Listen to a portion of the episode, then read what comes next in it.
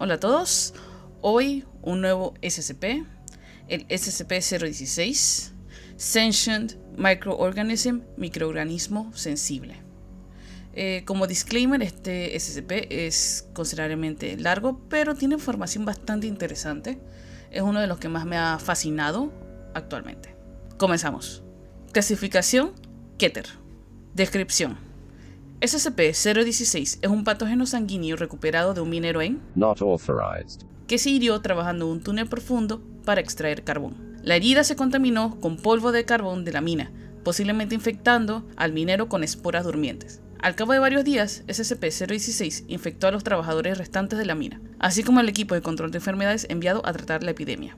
El personal de la fundación tomó control de la investigación y eliminó a todo el personal afectado. El paciente cero fue capturado y el pozo de la mina fue cerrado con un dispositivo explosivo. SCP-016 tiene un periodo de incubación que va de 24 horas a 2 años, dependiendo de la presencia y número de otros huéspedes humanos en el área.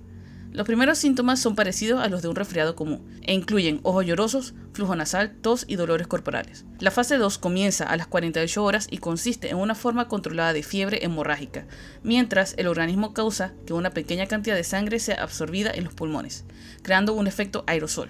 Durante la fase 3, el huésped comienza a sangrar profusamente por cada orificio corporal, incluyendo nariz, conductos auditivos, lagrimales, ano, poros de la piel, boca, uretra y en caso de las mujeres, vagina. La presión sanguínea se dispara durante la fase final. Se ha observado a los huéspedes vomitar sangre violentamente a una distancia de hasta 5 metros. Si el huésped logra sobrevivir al casi total desangramiento, el patógeno dormirá de nuevo, volviendo a la fase de incubación. Lo que distingue a SCP-016 de otras fiebres hemorrágicas como el ébola o Marburgo es una inusual respuesta al estrés. Si el sujeto atraviesa una situación de alto estrés como una crisis que ponga en riesgo su vida, el organismo muta en un retrovirus de ADN, cambiando su táctica de supervivencia reescribiendo el ADN del huésped y estimulando una rápida división celular. Los mayores cambios fisiológicos ocurren durante las primeras 24 horas, completando una completa reconstrucción corporal en un tiempo de dos semanas. La mayoría de los huéspedes no sobreviven a este proceso debido a la gran demanda sobre las células del cuerpo. Un efecto secundario interesante de la transformación es un incremento de la agresividad. Se cree que esto es un intento de maximizar el esparcimiento del patógeno de una manera similar a la rabia.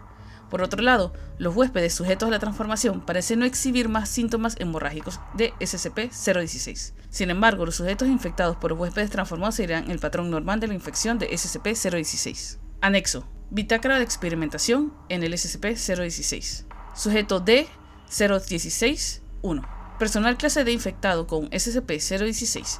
Después de mostrar los primeros síntomas, la habitación del sujeto fue inundada lentamente a lo largo de 24 horas. SCP-016 mutó en forma monstruosa, transformando los pulmones de los sujetos en branquias. El sujeto sobrevivió dos semanas más debido a que SCP-016 transformó los miembros del sujeto en aletas, atrofió sus ojos y aumentó su sentido del oído, convirtiéndolo en un tipo cetáceo de ecolocalización. El sujeto fue terminado drenando toda el agua de la habitación, causándole asfixia. El cuerpo fue cremado sin realizar autopsia. SCP-D16-2 Personal de clase D infectado con SCP-016. Después de mostrar los primeros síntomas, la habitación del sujeto fue inundada lentamente a lo largo de 24 horas. SCP-016 mutó al sujeto en un estado teratomórfico, causándole un rápido crecimiento muscular y un incremento de tejido óseo en los nudillos. Luego, el sujeto intentó escapar de su confinamiento golpeando rápidamente la puerta de acero reforzado. El sujeto no consiguió escapar y murió por ahogamiento. Nota, misma situación, dos respuestas diferentes. Interesante. Sujeto D16-3. Personal clase D infectado con SCP-016. El sujeto fue un ingeniero químico que envenenó a su esposa después de descubrir su infidelidad. Después de mostrar los primeros síntomas, la habitación del sujeto fue inundada lentamente a lo largo de 24 horas. SCP-016 mutó al sujeto a un estado teratomórfico, causando el crecimiento de un órgano inusual en su pecho, que consistía en dos lóbulos y dos tubos separados. El órgano continuó absorbiendo agua y aumentando de tamaño, hasta que el personal de la fundación, advirtiendo lo que SCP-016 intentaba, eliminó al sujeto de un disparo. Se encontró que el órgano contenía varios sacos de gas lleno con acetalino y oxígeno. Sujeto de 016-4. Personal de clase D infectado con SCP-016 se le dijo al sujeto que se concentrara en formar alas. No se le colocó en situación de estrés, SCP-016 no mutó al sujeto, el sujeto murió desangrado durante la fase 3. SCP-016-5 personal de clase D infectado con SCP-016, se le dijo al sujeto que se concentrara en formar alas y fue colocado una caja de acrílico suspendida a 305 metros sobre el pozo de una mina. Se colocó un contador fuera de la caja y se le dijo al sujeto que este indicaba el tiempo restante antes de soltar la caja en el pozo.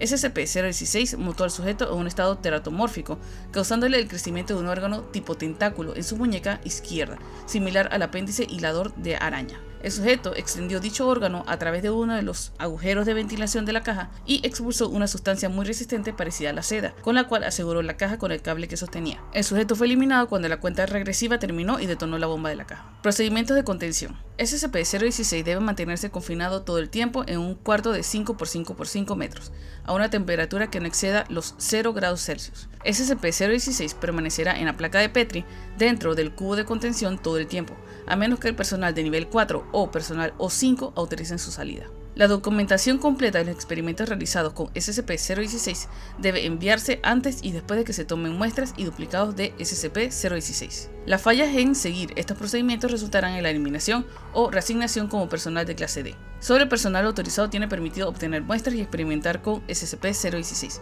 bajo condiciones de contención BCL5. En el caso de que ocurriera una fuga a pesar de los procedimientos mencionados, el personal directivo de la base deberá implementar un plan de sellado y contención código Sigma. Todo el personal infectado será eliminado en el sitio por las fuerzas de seguridad portando equipo antibiológico y antiquímico estándar de protección. Si la infección no ha sido contenida 48 horas después, el dispositivo nuclear del sitio será detonado. El personal restante no será evacuado bajo ninguna circunstancia. Se ha observado que SCP-016 sobrevive hasta 6 horas en la sangre y varios minutos en el aire. Luz ultravioleta de alta intensidad y altas concentraciones de cloro han demostrado ser efectivas para la esterilización material no orgánica. Bueno, eso sería todo por hoy. Espero que les haya gustado. Muchas gracias por escuchar. Nos vemos.